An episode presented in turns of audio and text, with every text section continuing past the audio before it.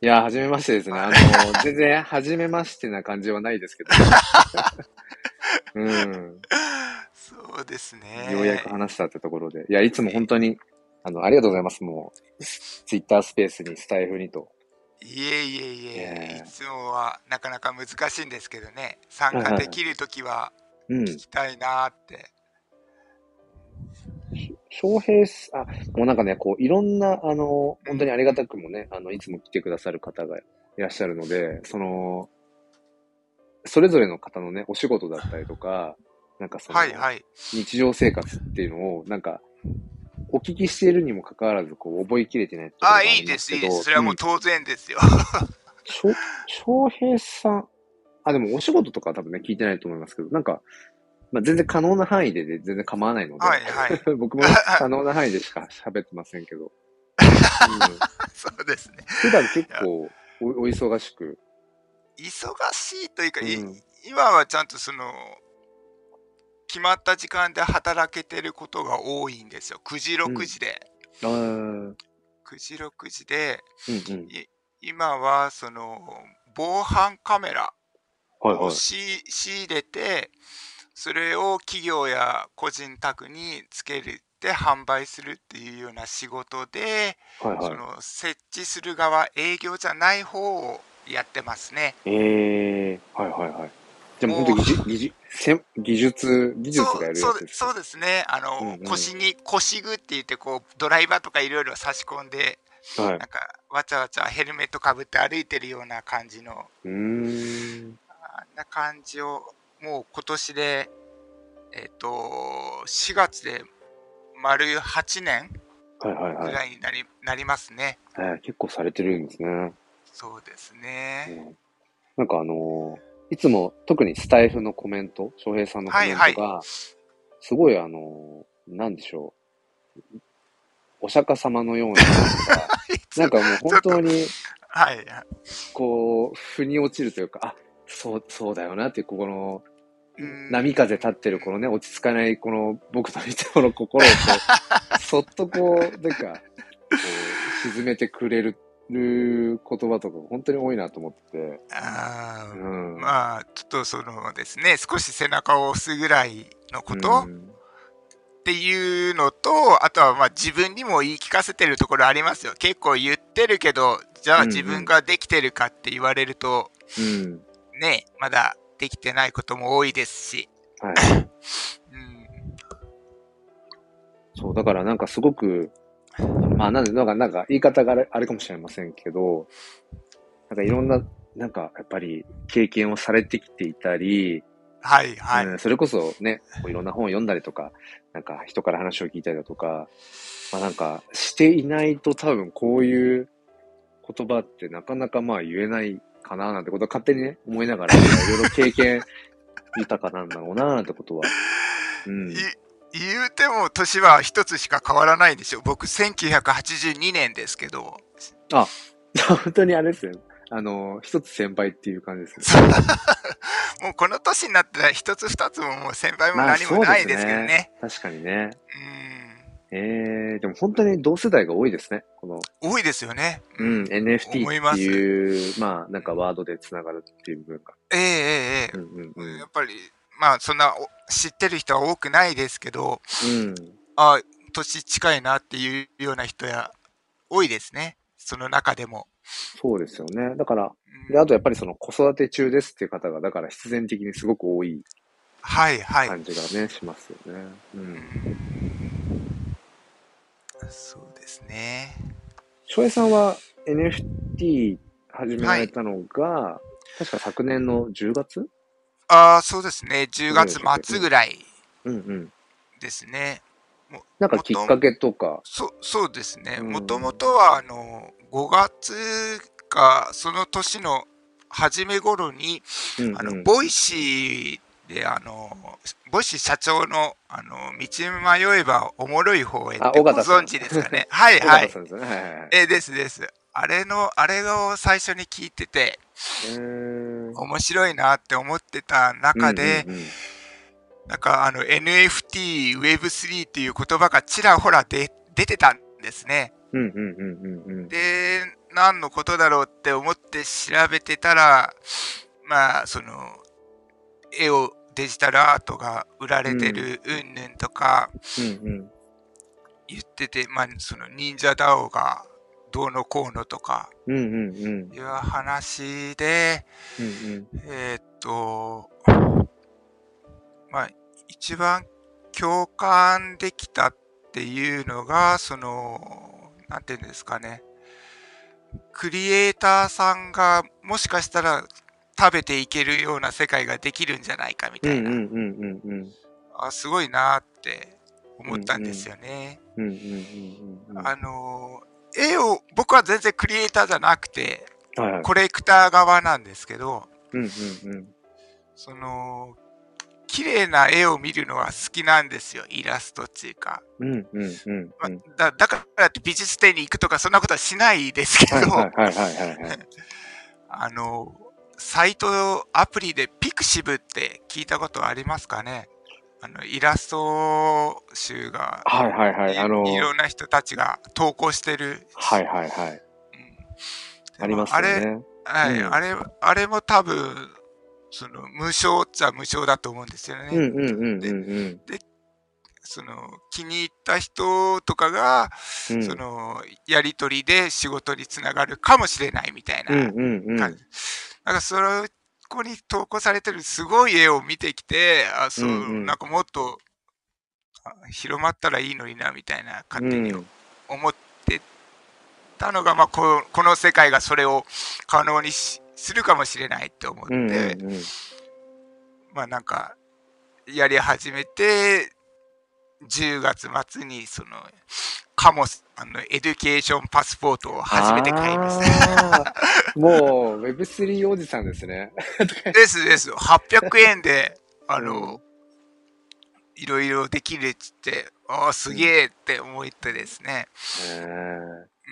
うん、そんな感じです。その、カモさんの、はいはい。エデュケーションパスポートの方、実際全然、あの、まあ、も持っていなかったりとか、まあ、全然わかんないんですけど、はい。どんな感じの、その、その、パスを持ってることによって、はい。なんかどんな風にその、まあ、Web3 おじさん化計画っていう、はい、くくりの一つだと思うんですけど、はいはい。なんかどんなことをあれなんですか？その、まあ、するというか、実際に。えー、えっとですね、うんうんうん、僕もまだかかじった程度ではあるんですが、うん、その一応コンセプトっていうか、その、全く触ったことのないような人たち、もう超超初心者に優しい形で、その、ウォレットアドレスを持つような人たちを増やそうっていうコンセプトなんですね。で、やられてるのが、その、まあ、えっ、ー、と、講習会みたいなのするんですよね。あの、うんうん、メタマスク作るには、NFT 買うには、みたいな、そういった動画を無償で、あの、提供してくれたり、まあ、無償っていうか、まあ、最初はその800円だけ払わなきゃいけないんですけど。なるほど。800円払って、その、まあ、NFT パスを。です、ですです。うん。そしたらその後はそういう動画とかがいろいろ、まあ、はいはい。まあ、まあ、特典としてというのか、あれですよね。そう、そうですね。まあ、ちょっと、なるほど。クローズ的ではありますけど、その中で、その詳しい方が、こう、これどうするんですかとか、あとテキストでやり取りをされてて、で、パスポート、NFT のパスポートを持った方に関しては、今、えっと、先月かな、はい、あの、 Discord が出来上がって、そっちに参加できるっていう形ですかね。そうなんですね。そっかそっか。そうです。そうですね。そ、そこが、まあ大きくきっかけで、翔平さんは、まあその、まあ NFT の、うん、どうですか？あの、この NFT に触れ始めてみて、まあそのブロックチェーンだ、Web3 だ、クリプトだ、はい、この、はい、ところにこう、はい、まあ、あまりこう Web2 から Web3 ってこう、区切るのも難しいと思うので、まあ、グラデーションだと思いますし、はい。ですけど、実際どうですかこの Web3 界隈にこう 入ってみて、なんかちょっと、まあ今までと少しこう変わったみたいなのあります？ああ、やっぱり変わりますねうんうんうんうん、うん。あのー、なんて言うんでしょう、ど、いい、いい意味で貪欲な人が多いのかなって。ああ、そうかもしれないですね。うん。うん。で、やっぱり、そういう人たちの行動を見たり、あの、文字で聞いたりしてると、自分は、なんか、楽しいな、ま、負けてられないな、じゃないですけど、頑張らなきゃな、みたいなのはちょっと感じますよね。なんか、その、背筋が伸びるというか、襟を正されるような感覚にはすごいなりますよね。そう、そうですね。まあ、だからって言って、その、肩肘っていうかな、肩に力入れて、頑張らなきゃな、とも思わせないところもまたいいかなってですね。それめちゃくちゃ今のその翔平さんの話ってやっぱり、なんか、こう、芯を食ってる、ついてる、うん、なんか、気がしますよね。うん、やっぱりね、あの、翔平さん、今、だんだん翔翔平節、翔平節、僕ぐらいですけど、あの、今ちょっと、にじみ出てきてるぞって言えば、多分ね、聞いてくださってる方も、いえいえ、あると思うんです。いや、もう、本当そうですよね。だから、まあ、なんか、堅苦しく言語化しちゃうと、その Web3 って結局、その、すごく思想的なものがやっぱり大きいなと思ってて、その、はい、要はなんか管理主義な、うん、はい、中央集権的なその社会のあり方というか、そこから、まあ、脱却して、もっとこう自由に、個人が、なんか自分のその、なんだろうな、うん、意見を言えるだとか、はい、自分のそういう資産とか、それはお金かもしれないし、時間もそうだし、なんかそういったものをちゃんと自分でこう、管理していけるみたいなところがあるとかっていう。でもなんかシンプルに言っちゃえば、もうちょっとこう、なんだろうな、もっと縛られずに、はいはい。うん。いい意味で気楽に多分、ね、うん、やれる場所なんだと思うし、うん、うん、そう。でもなんか一方でね、どうしてもやっぱり人間ってそんな簡単に変わら変わらないので、結局その NFT だとかブロックチェーンだっていう新しい技術を使っていても、その中でやっぱり、なんだろうな、こう、良くも悪くもそのコミュニティ形成をこうしていく中で、はい。なんか派閥みたいなものがどうしてもちょっとこうね、生まれてしまったりとか、はい、あの、はい、こうするのが正解だとか、はい、うん、こういう風に動く人は、それはちょっとどうなんだろうみたいな、どうしてもね、ねばならないみたいなものがやっぱり人間ってやっぱそういうくくりたがっちゃうんだろうななんてことをね、自戒を込めてね。はい、いや、わかります。ますね、うん。そうなんですよね。こう、知らない感情がこう、ふつふつと湧いてくるような感じはありますよね。うん、そうなんです、ね、参加してると。良くも悪くも。そうなんですよね。だから、僕がやっぱりそのこの NFT、まあ NFT ってあくまでもそのブロックチェーン上のまあね、まあ一つのアプリケーション的なものに過ぎないんだけど、でもなんか、その NFT って、えー、いうものになん、なんなん、なんでしょうね。まあ、まあ、分かりやすいっちゃ分かりやすいですかね。NFT っていう、うん、言葉としては。うん、でも、そう。そうそう。なので NFT って言葉で、まあ、ツイッタースペースなんかでもね、まあ、タイトルに NFT って入れちゃうのはそういう意味で、まあ、シンプルな共通言語なので、はい。こう使ってますけど、でもなんか、そう。まあ、いろんな、なんか人間の、あ、自分ってこんなに、あの、欲深かったんだとか、いろんな、もうまさにもう、座禅というかもう、全問答を日々、なんかね、させられてるような部分もね、すごい感じますよね。うん、き聞いてる方も、いろいろ、あの、右往左往してるんだろうなって感じますもんね。黒さんが。いや、ほんとそうですよ。もう、揺れに揺れてますよ。本当にね。炎、炎のように、メガネを持ちつつ、揺れつつ、時々、消えそうになりながらみたいな。うん、わかる気がします。ままだわかるって失礼ですけどね。2年もされてて、ちょっとしか聞いてないけど。うん、そんなですけど。うん。うん、まあ、ただでもやっぱり、そうですね。うん。やっぱり NFT を始めて、やっぱり一番良かったなって思うのは、はい。なんでしょうね。やっぱりその NFT っていう共通ワードがあるっていうだけで、はい。なんかものすごくこう、もうなんか土台のこう共感度が違うっていうか。ああ、距離感がぐっと縮まりますよね。そうなんですよね。だから、結局、まあ、NFT 始める前からも、なんかこうして、誰かと話したりだとかっていう、この、まあ、スタイフもそうだし、なんかその、語らうみたいなことはずっと好きでしてきてるんですけど、やっぱり、はい。その、互いにその NFT っていう共通ワードがある人とこう、やっぱり出会っていく。だから要はその、深いところで語られるっていうのが、はい。なんか、それはやっぱり、うん特に一番自分にとっては NFT ってものに、なんかこう触れ始めて、う。うんん、すごく大きな、なんか宝になってるというか、それは思いますね。なんかどう、そう。どう、そう、うん。ああ、どうぞどうぞ。ああ、いや、すいません。いや、そう、そう思いますよ。もう、あの、なんていうんですかね。えっ、と、その、同、同年代で、かうんつその、小中高とかで知り合ってきてた人たちも、やっぱり家庭を持ったりしてくるんで、こう、疎遠になってくるじゃないですか。はいはいはい。で、まあ、黒さんも先日言ってたけど、その、対人関係であんまりこうごちゃごちゃすることないよみたいな話されてて、ぼ僕も一応その広く浅くではいるつもりなんですよ。はい。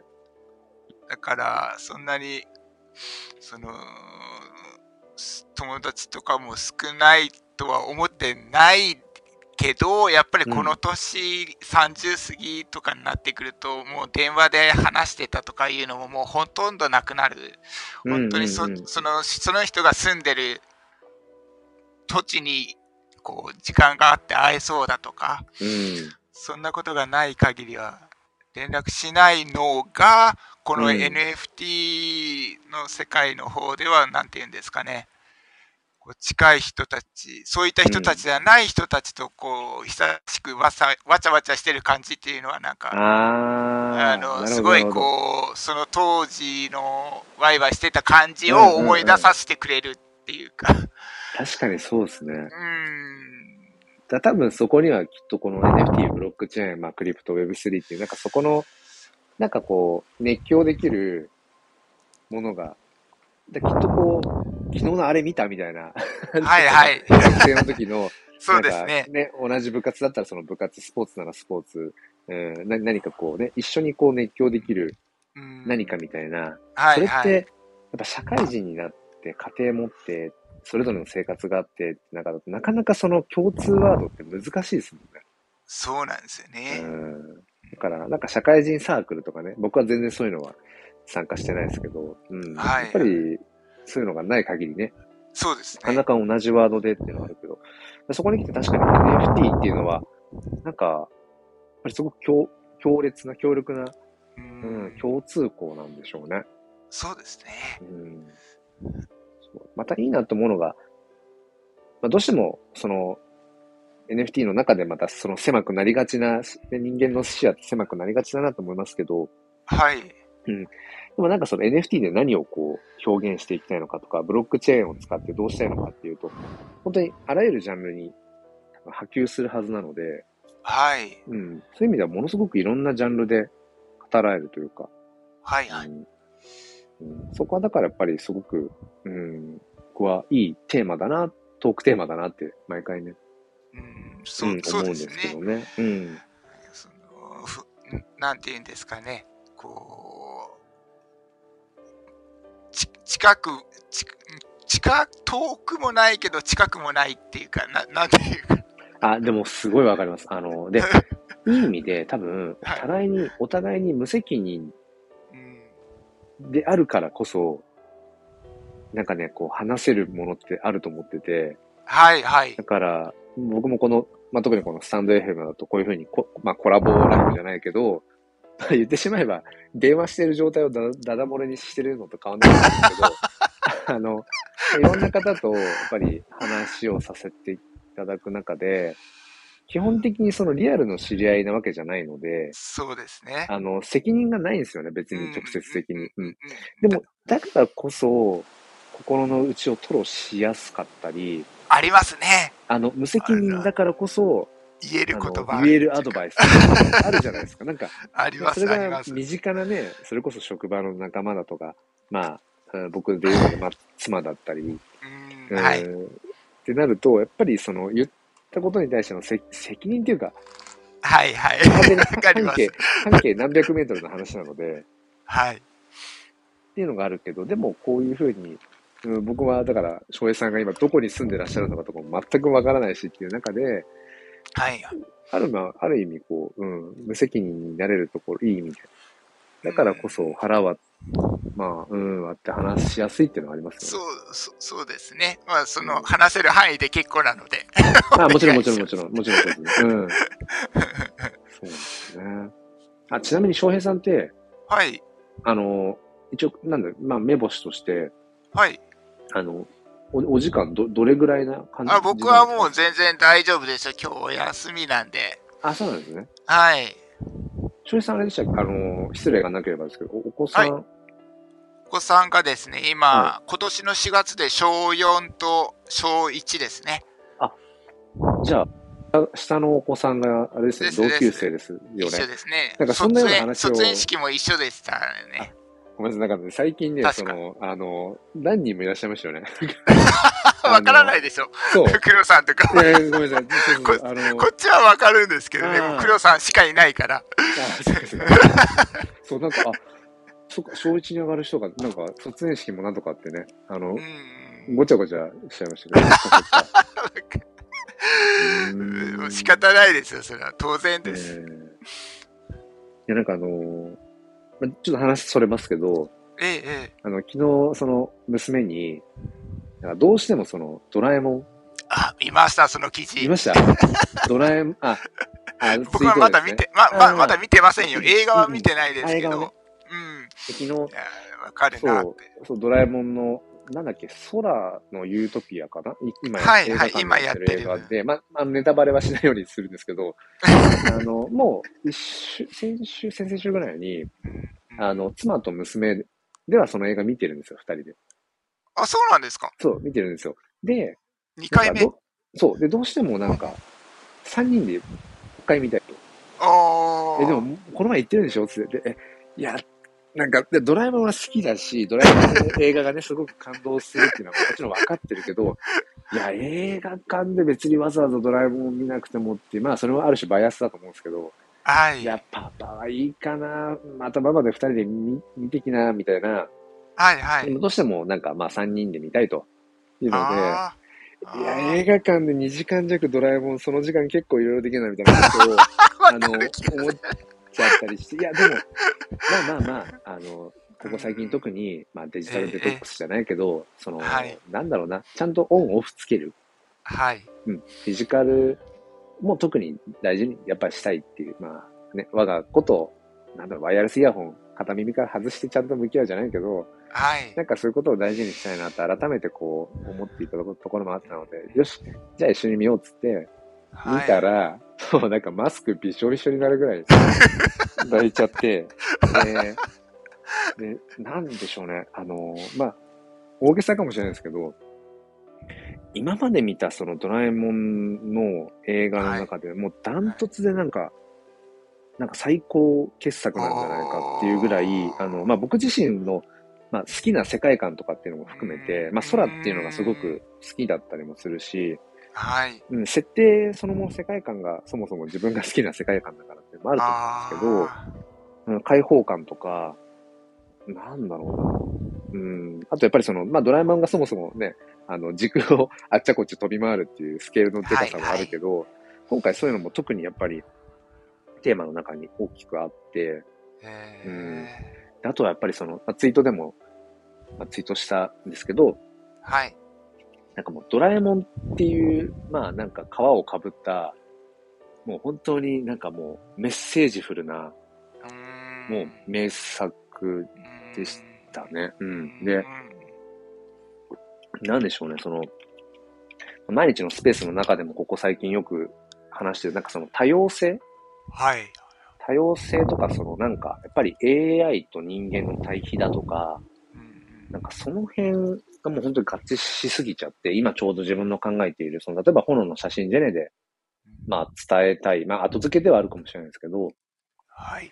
なんか、一人一人なんかやっぱそれぞれ違って、で、物の見方も違って、うん、で、みんなそれぞれなんかどこかしら凸凹な部分があって、はい。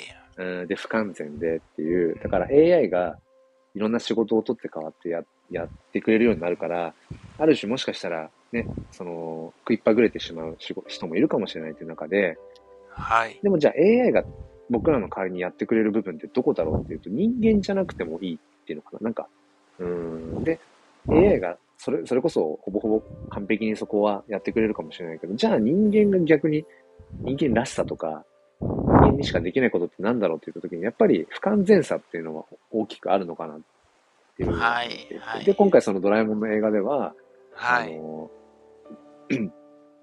その人間、それぞれのなんかこう不完全なのは、なんかその心を持ってるから、完璧じゃないんだっていう、なんかちょっとあるんですよ。そのはい。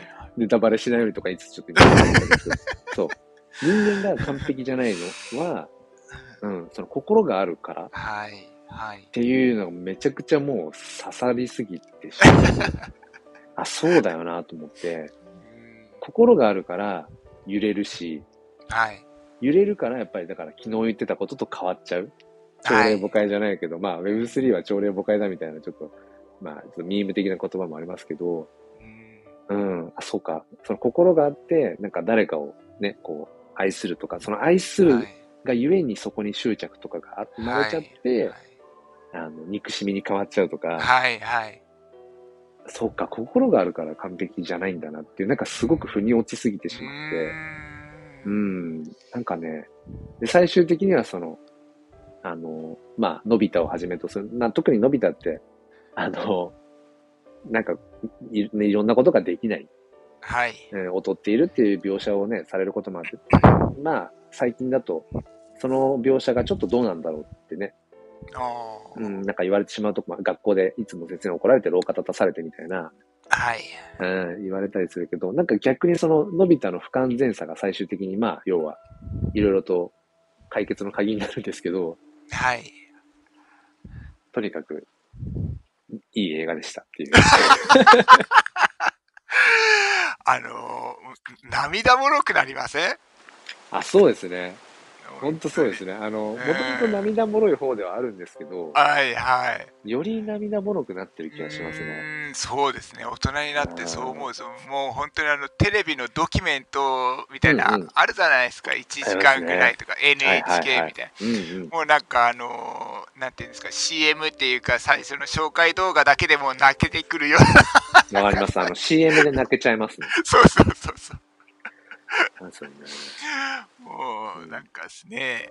だから、なんかそれをこう、まあ、娘がだから2回映画館見に行きたいって言ったら、まあ、そこまでのね、メッセージ性をどこまで受け取ってるかわかんないですけど、まあ何かしら娘なりに、うん、感じたものがあって、で、まあそれを一緒に、ね、パパとも見たいっていうふうに思ったのかなと思うと、よ余計なんかすごくね、うん、なんか尊い時間だったなっていう。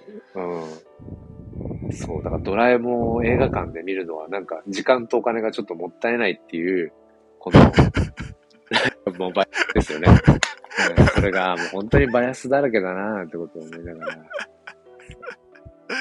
ああ、じゃあ、娘さんは2回目だって、黒さんが初めてやったわけですか？そうです、そうです。ああ、なるほど。で、妻が2回目だから、妻はまあ2回目だから、もしかしたらしんど,、はいはい、しんどいっていうか、なる部分あったのかもしれないけど、でも、妻もなんかね、すごくいい映画だったよっていうのを言ってたので、ああ。うん。かなりそうですね。うん。いや、やっぱり、なんでしょうね。いろいろまあ、あれこれ、こう、深掘りしすぎちゃいましたけど、はい。なんでしょう。それこそ、今思いついた別の切り口としては、あの、もう解散しちゃったけど、スマップ。はいはい。 SMAP が歌ってきてる歌ってもう名作だらけじゃないですか。そうですね。名曲だらけ。うん。で、で全部こう、曲を提供しているね、方がいて、マ、マッキー、えーはい、の世界に一つだけの花もしかり、うんはい、えー、セロ、セロリ山崎まさよしさん、はい。えー、と、あと、夜空の向こうにがスガシカオさんかな？なんか本当にその。さんもありましたっけ？あったような気がしますね。なんかある気がしますね。で、なんか、その今回のドラえもん、あくまでもドラえもんというき、なんだろうな、こう見た目？コーティングはドラえもんなんだけど、はい。中にある部分としてはすごく多分、も脚本家とかいろいろんな方がね、当然関わっているわけで、はいはい、でその中にいろんなメッセージ性を込めているっていうところで、えっ、とね、今僕が言いたかったのは何かというと、あの、届け方ってめちゃくちゃ大事っていう。だからどんなにいい話、いい歌、いいメッセージがそこにあっても、届かないとやっぱり、まあ、意味がないまでは言わないけど、だからいかに届けるかっていうのが大事で、なんか、今回だからドラえもんとしてこっちは言ってるんだけど、はい、受け取ってくる、受け取ったメッセージは、なんかものすごい、こう、やっぱり濃厚で、うん、うん、だから、まあ、ある種それがまあビジネスにもなってるし、そのね、こう、アニメとかエンターテインメントとかではあるんだと思うんだけど、だからその、 SMAP が歌ってきたこういろんな名曲っていうのも、はい、まあ、それぞれのね、あの、アーティストさんが自身で発表しても多分いい曲だなだと思うんですけど、でもそれをその SMAP というもう国民的のアイドルが歌うことによって決して上手くはないかもしれないけど でも、あのスマップというね、あなんだろやっぱり、うん、まあ、こう、影響力のある人たちが発信するから余計にこう広がるっていう、だから、そうですね。うん、これってすごく、あ、なんだろうまあ、物を作るとか物を届けるっていう視点で考えていくと、まあ、NFT ブロックチェーンに無理やり絡めるのであれば、やっぱり誰がそれを発信するのかとか、はい。どういう形でこう届けるのかっていうのすごく大事だなっていうこともね、そう、そうですね。思いましたね。やっぱりですね、その、ドラえもんのようなそのメッセージ性を、うんと、なんだろう。その、まあ、一部のインフルエンサー、そのまあ、ホリエモンさんとかが言ったところだと、やっぱこう、全然こう、広がっていく速度と認知っていうのは全然違うでしょうからね。うん、そう、うん、そう。だからありますね。大事ですね。その誰が言うか、誰が伝えるかっていうのは。うん。だから、やっぱり、その、キャッチーな形にしていくっていうのはやっぱ大事なんだなって思いました、ね。入り口と、入り口としてね。えー、うん、そうですね。うん。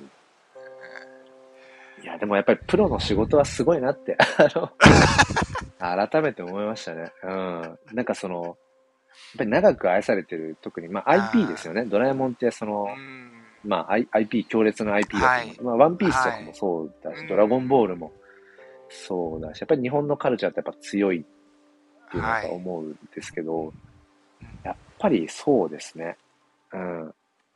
その強い IP にやっぱりそれなりに、プロがたくさん関わってるから、そりゃ、いいものになってるよねっていう、まあ、ポケモンもそうですけどね。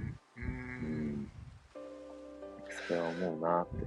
まあ、た多分多分って言ったら変ですけど、やっぱり、うん、なんていうんですか、今でこそ、その、黒さんが言ったように当たり前のように届くですけど、そこに至るまで多分かなりの試行錯誤が裏で行われてるんですよね。で、それの一つの成功事例がうまいことこうやって乗って長いこと続けられてる。そういうのはあるんかなって思うんですね。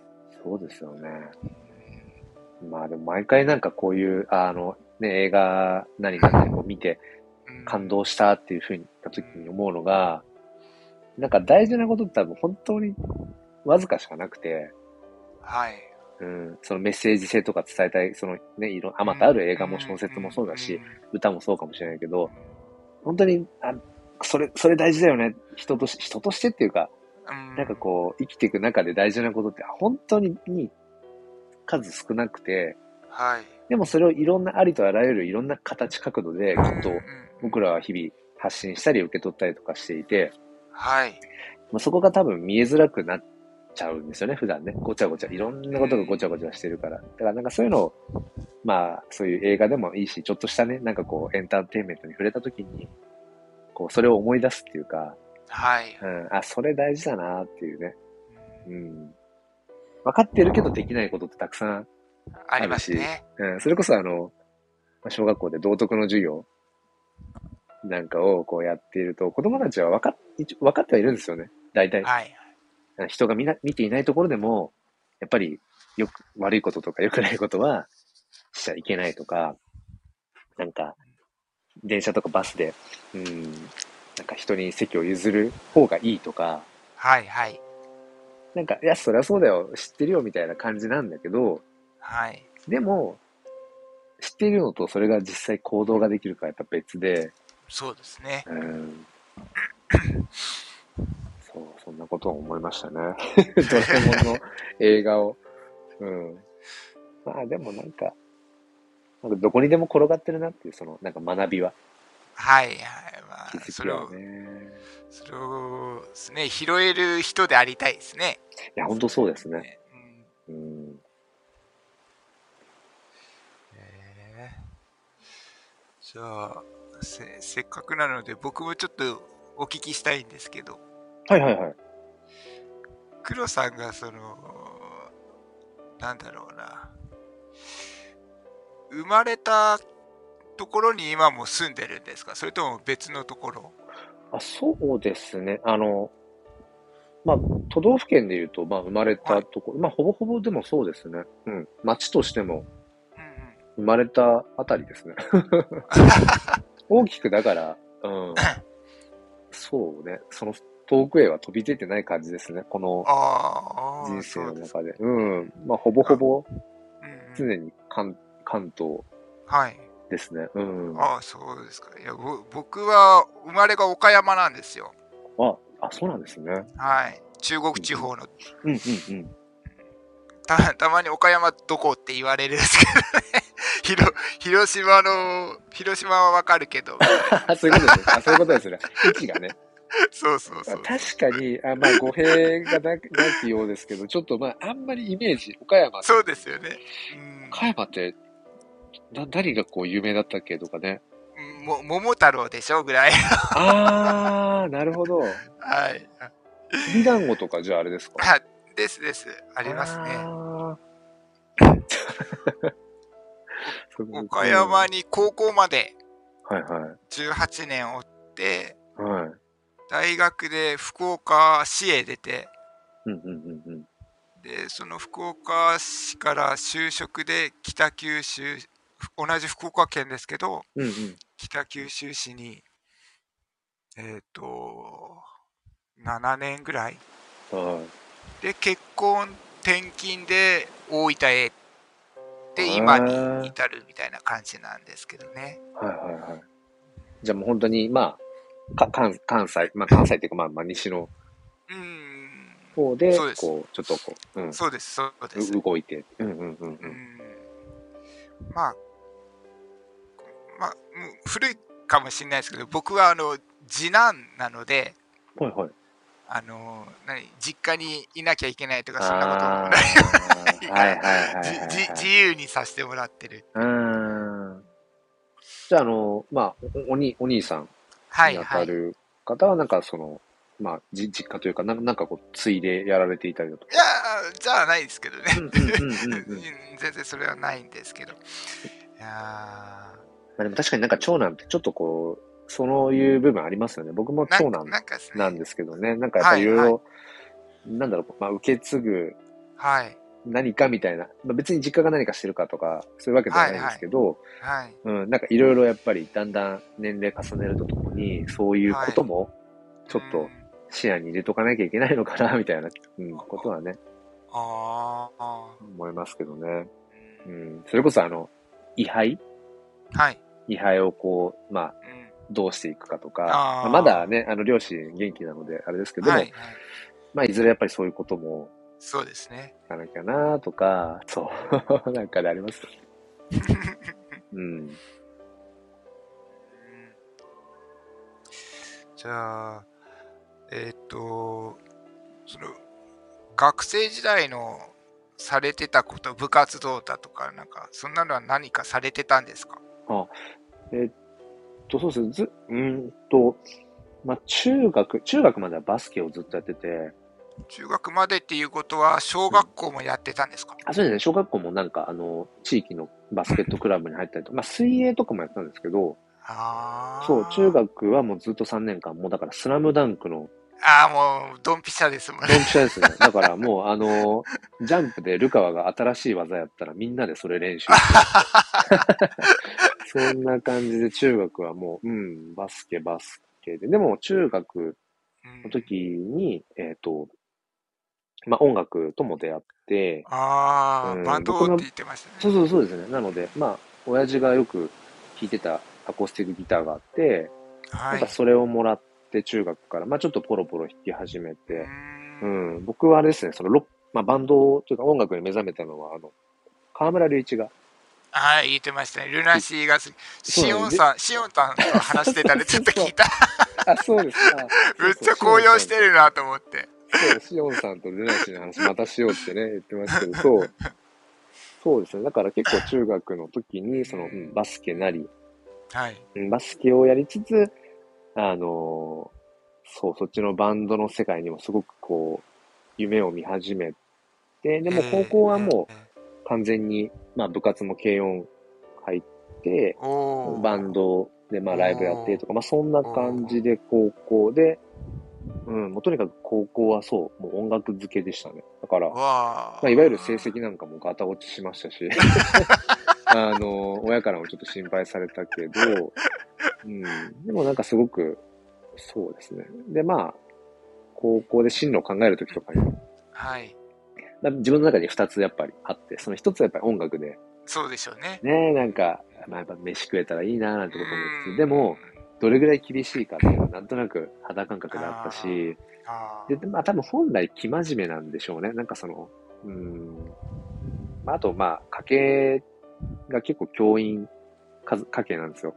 ずっと。うん。っていうのもあったり、多分いろいろこうあって、まあ、無難な道としてその教員の、はい、じゃあちょっと免許資格もちょっと取っておくかみたいなのがあって、まあ一応大学には進学して、教員免許が取れるところ。でも、はい、なんか特に大学でその、いわゆるサークルに入るとか、はいはい、仲のいい友達をこう自分から作るみたいなことは特にせず、もう大学には、なんだ単位取りに行くためだけみたいな。あとはもう、アルバイトと、もうバンド、ライブと、みたいな、そんな感じで、うん、したね。うんで、なんかごめんなさい、僕のなんかその話の、今なんか、あの、遡ってただ話してる感じになっちゃってますけど。はいはい。うん、で、まあ、大学出て、そう、そこからもまあ、しばらくはずっとバンド活動だけ、アルバイトとバンド活動って感じで。ああ、じゃあすぐ教師になったわけじゃないんですあ、そうですね。ならずに、なんか、大学出るときに、いや、このまま結局教師になっても、多分もやっとするだろうなと思って、まあ、やれるところまでやろうと思っても、とにかくバンド、バンド、バンドでずっと、だ20代半ばぐらいまでずっとバンド、バイトとバンドみたいな感じで、で、まあちょっとその、いわゆる、うん、なんかプロとして、とかその事務所でなんじゃないみたいな、ちょっとこう、片突っ込んだあたりで、あの、限界を感じたんですよね。その。何かっていうと、結局それまで自分です、まあ好きな曲書いて、好きなあの、メンバーと楽しくやってっていうふうにやってたところ、やっぱり売れるためにはどうしたらいいかとか、はい、向こう側から、まあ、要はその事務所側から、えっ、ー、と、こういういうジャンルをとかっていう、やっぱり。芸能あるあるみたいな感じですか。そう、なんかそういうのがやっぱりできたときに、もうなんか、手が動かなくなった瞬間があって、まあ、ギターとか、まあ、ピアノとか、なんかそう、楽器だとそっちとかもあったんですけど、あ、もう、ここがもう自分の中で多分限界だなっていうか、その、あ、自分にとって音楽って、ビジネスとしてのじゃなくて、やりたい人と、あの、好きな曲を、うん、やるっていう、そこに多分自分は音楽の楽しみ、自分の音楽の関わり方って多分そこだなっていうふうに、まあ、思ったので、はい。そこでなんか突然スパンと、うん、あ、じゃあもうやるだけやった。っていうふうになったので、じゃあ音楽はもう本当にその趣味ですよね。本当に。はい、うん。なんか、そう、ビジネスとはもう切り離して、まあ趣味でやっていけばいいやってなって、あ、じゃあ、ちょっとシフトチェンジして、うんそれこそ長かった髪を切り 髪を黒くし、みたいな感じで、うん、なんか破れたジーンズからちょっとこう、スーツに。うん、なんか、そう、じゃあ教員の？みたいな、うん、感じでしたね。20代半ばぐらい。うん。ああ、それは、まあでも、その、ここでいいやって思えるぐらいやれたっていうのはいいですね。あ、そうですね。それは大きいかもしれないですね。うん。ただやっぱりなんかどっかで、いわゆるその夢をこう、まあ諦めたというか、まあ折り合いをつけたって言えば折り合いをつけたので、はい、うん。なんかその思いは多分どっかずっとあって、だからそれはあるかもしれないですね。NFT を始めて、今こう NFT クリエイターとして、アート表現をやっぱりこうして続けているっていうのは多分どっかで何かこうアートとして、まあそれはアートってなんかいろいろありますけど、音楽もあったし、はい、絵とか、うん、はい、まあその写真もアートかもしれないし、うん、なんかやっぱりそれは追求したいって思いが多分あって、きっと今、うん、その、届ける手段としてブロックチェーン NFT ってものが、今自分にとっては、なんかちょっとこう、忘れかけてた あの。わ、わかりますね。く、くすぶってたわけですよね。やっぱり音楽っていう表現する方法を。で、教師っていうのでちょっと落ち着いてたんですけど、今回の NFT っていうまた自分を表現できる場ができたっていうので、はい、そのまあ、黒さんに合ってるっていうか、ね、なってるんじゃないですか。まあ、そのスタイフとかそういったのにも同じところ、うん、同じ意味でっていうか。うん、いや、まさにその通りです。今もう、翔平さんが短くコンパクトにまとめてくださりましたけど。まさに、まさにそうですね。うん。うん、だからやっぱた楽しいと思いますよ。じゃあ、なおさらですね。そうですね。だから、うん。まあよく言う、なんか何者、自分は何者なんだろうとか、まあ何者かになりたいのかとか、いや、そもそもみんなすでに何者かだよみたいなこととかね、いろいろあるけど、はい。でもやっぱりそれって常にずっとあるんだろうなって、自分がしたいことって何なんだろうとか、その、したいこととそのできることってまた別だったりもするし、うん、はい。うん、あとはなんかその、それこそ、自分だからこそって何なん、なんだろうな、みたいなことって、はい、きっとみんな、はい、考えるんだろうなっていう。そうですね。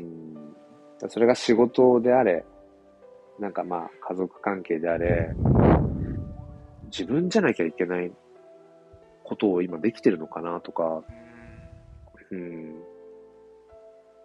なんかよくそのミドルエイジクライシスっていうのを、はい。なんか中年の危機っていう、そ のなんか30代、40代らへんで多いみたいなんですけど、こう自分の人生、これで良かったんだっけ？みたいなことをふとね、立ち止まって考えるタイミングらしいんですよね、はい、30、え。ー、うん、まあそうですね。もう、あのー、それ、それについては僕は多分比較的早い段階でそう思ったんですよね。えー、比較的って言ったら変かもしれないですけど、うんうん、あのもう、全然あの暗く取ってもらいたくないんですけど、うんうんうん、大学で、えーと、同じ出身の岡山の子がいたんですよね同級生で。で全くあの学科とかは違うんですけど、うん、そのサークル関係で知り合ってでその子は途中で中退して実家に帰ってるんですけど、で自分はまだずっと福岡の方にいたんで、うん、なんつうんですかねまあたまにこう連絡を取り合うぐらいだったんですけど、でその子がその24かな24か25の時にそのがんになったっていうのをあの直接教えてくれたんですよ。僕に。うん、で同じ岡山なんてこう年に1回2回帰ってたから帰った時は必ず会いに行ってたんですけど、でまあ悲しい結果になってしまって、うん、でだからその仲のいい子が亡くなったっていうのは僕はそれが初めてだったので、だからその後悔しない生き方はできるだけしようっていうのはそれをきっかけに思いましてね。あできるだけですけどね。なるほど。じゃあそれでまああの 先ほどお話しされてたような、その、今されてるお仕事の前にじゃあなんかされていたこととか。はいはい。それはですね、僕は トラックの営業をしてたんですよ、全く別物で、えー、トラックの営業、うんうんうん、そうです、そうです。で、えっ、ー、と、まあちょっとその、まあ軽い、最終的には軽い鬱みたいな感じになったんですよね。あ、ね、あ、これはもうダメだって。もうある時こう線が切れるじゃないけど、うんうんうん、そういうのを感じて、ああ、もうダメだわって思って、もうやめようって言って、そこでもうきっぱりやめて、ですね。あのー、この仕事も、その、大学時代、も本当にこう、卒業する間近まで仕事決まってなかったですよ、僕も。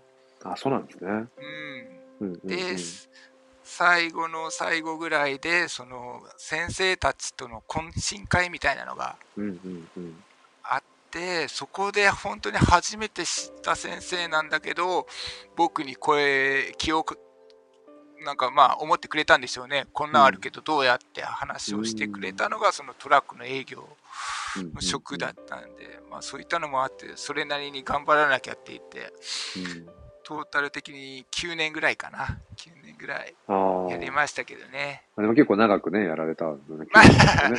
まあまあですね。そんなことがありましたね。あの本当に、その、まあ、僕も数年前にね、あの、はい、軽いうつ病、まあ、軽度ではあったんですけど、になったりだとか、やっぱり、なんか自分だけなのかなってともすると思っちゃう瞬間あるじゃないですか。いろいろこう悩んで、そうです。そうです。視界がもう狭くなるじゃないですか。そうそうそうどんどんどんどん。結構まあみんなそれぞれに、やっぱりどっかでね、ずっこけたりとか、うん。なんかやっぱりそれぞれにやっぱ苦労があるなってことを、こうやって話を聞くとね、やっぱありますよね。ああ。まあみんなそうなんだなじゃないけど、うん、まあだからみんな、みんな同じ、そ、そうか、みんな同じように悩んでるから、まあだから、ななんか、だから、だからなんていうのかな。うん。だからこう軽く考えるとかじゃないけど、うん。やっぱりみんなこう、そういう意味では同じように いろいろとこう人生悩んだりだとか、まあ揺れてるんだろうなっていう、なんかともするとね、SNS とかだとその輝かしい部分とか、はい。ばかりね、見えてしまったりとかってありますけど、はいはい、いや、本当にそれはもう一部であって、うん、っていうね、ことは本当に思いますよね。うん。うん、そうですね。まあ、それでもやっぱり、その、きつい時っていうのは、そこにすら目がいかないじゃないですか。いや、そうなんですよね。まさぽんさんがね、あの、コメントで、なるほどで、翔平さんに親近感が爆上がりになりました。ど どこで反応していただいたかわかんないですけど。でもあのー、まあ、まあ、僕からね、まさぽんさんのあの、内情はあまり話してしまってもあれです。なので、あの、あのあえてね、そこは話しませんけど、えー、まさぽんさんもやっぱりまさぽんさんなりにやっぱいろいろとね、苦労されてきた中での今が、うん、あったりだとか、うん、なんか本当に、そうですね。まあ今聞いてくださってる方も、まあ、何人かいらっしゃいますけど、はい。うん、それぞれ、やっぱり何かこう挫折だったり、はい。うん、悩みがあって、今もね、もちろんその渦中にある部分ももしかしたらあるかもしれないけど、うん、まあそういう方、まあみんなそうっちゃみんなそうかもしれないし、でも僕がやっぱり、うん、まあ、勝手ながら思う解釈としては、はい。なんでしょうね。まあ今こう、共通点としては、まあ、NFT っていうものが大きく一つある。まあ、大きくも小さくもあるけど、なんでしょうね。いや、なんかいろいろこう挫折もあるし、悩みもあるし、本当に揺れるし、でもなんかそれでも、こう、よりよく、なんか生きていきたいみたいなそういう、最終的にはポジティブな方々がやっぱり多いなって。はいはい。うん、思いますね。うねうん。そもそもやっぱりメタマスクだなの、あの、仮想通貨だなの、まあなんだろうな、そういうね、ハードルをこう超えていこうっていうのは、ある程度のエネルギーと行動力がないとやっぱり難しい部分かなと思うので、あとは、ある程度そのマニアック的なね、部分でもあるんですけど。ありますね。うん、やっぱですね。でもある程度行動力がないとね、突破できない部分かなとできないですね。メタマスク作るまでが大変ですもんね。そうなんですよね。仮想通貨取引所作るのも別に、ね、一個一個やればいいけど、でもめんどくさいじゃめんどくさいし。そうですよね。そういう意味では、ぱり惰性ではたどり着けない場所じゃないですか、Web3 って。うん、そうですね。多少ちょっと自分で、なんかこれをこうし、こうやるんだっていうのがないと、うん。だから、そういう意味では、うん、やっぱり僕は NFT っていうものに、すごくまあ広い意味になっちゃうけど、可能性をね、えー、思うし、いろいろと気づかされることが多いので、うん、そうですね。だから、そう。またそれをね、その NFT っていうものがあるんだよって、で、それに触れていくことによっていろいろこう、自分もやっぱり成長できてるよっていうことをね、なんか、まあ、折に触れてこう伝えていきたいなっていうのもあるし、まあ、それもあるのかもしれないですね。それもある、あって、まあ、こうして日々、なんか ああだこうだ喋ってるのもあるかもしれないですね。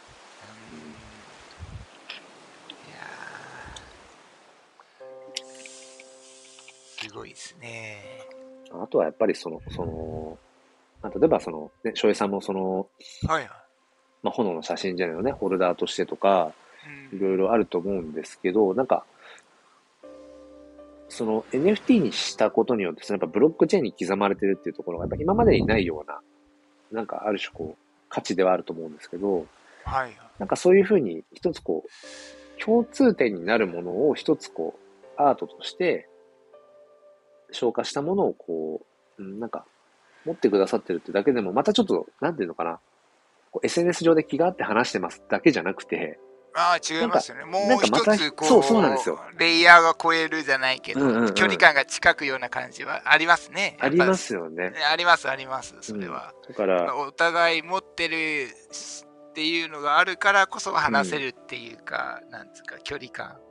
そうですよね。そこがやっぱり、うん、NFT とかブロックチェーンがなかった時に比べると、よりなんか、うん、なんかそこにまあ、コミュニティ感みたいなのも生まれるってのあるかもしれないね。だから、本当それこそ、うん、まあ、ツイッタースペース、毎日のスペースにこう来てくださる方々とか、はい、まあ、みんながみんなその日の鳥ホルダーさんってわけではないけど、でもお互いになんかその、あ、あの人も、あの、フェニックス持ってるんだろうなとかって、まあ一つのとっかかりにしか過ぎないけど、そこでまたちょっとね、なんかこう、うん、共通項が生まれたりとか、っていうところは、まあ NFT っていうものの、うん、特性の一つでもあるのかなっていうのはね、そうですね。なんかこう形に、そのつながりを形になんか見える化してるようなものとして。よりそのつながりの線っていうのが太くなるんですよね。うん。じ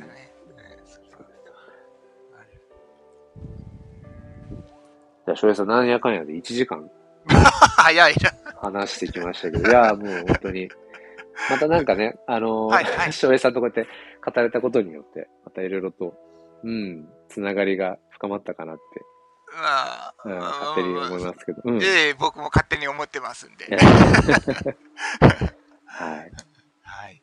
うん、まあ、またぜひぜひ、あのはい。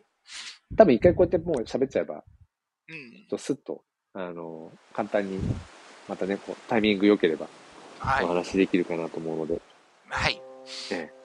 そうですね。いや、でもありがとうございます、今日は。あの、いえいえ、とんでもないです。こちらこそ、今日の今日で対応していただいて。いや、全然、いつでも、いつでもウェルカムなので、大丈夫です。はい。うん、じゃあまた引き続きという感じで。はい。はい、まあ、本当に、うん、コツコツやっていこうと思うので。またよかったら。ね、トロビでお願いします。トロビで、そう、まさにトロビで。トロビで。行きたいと思います。はい。はい。で、しゅうさん、ありがとうございました。あとんでもないです。こちらこそ、ありがとうございます。またぜひ。はい。はい。はい。ありがとうございます。失礼します。失礼します。えっ、ー、と、まさぽんさん、クラウドラゴンさん、クリマンジュさんもありがとうございます。ずっとね、聞いてくださっていて。はい。やっぱ、スタイフの方がちょっとこうね、うん、クローズドな感じで、あの、話し込むときにはね、やっぱちょうどいいかなって改めて思ったので、うん。まあでもまたスペースの方とかでも、えっ、ー、と、タイミング合えばいつでも上がっていただければと思います。はい。ということで、えっ、ー、と、スタイフのライブ配信終わりにします。皆さん今日も良い一日をお過ごしください。ではでは。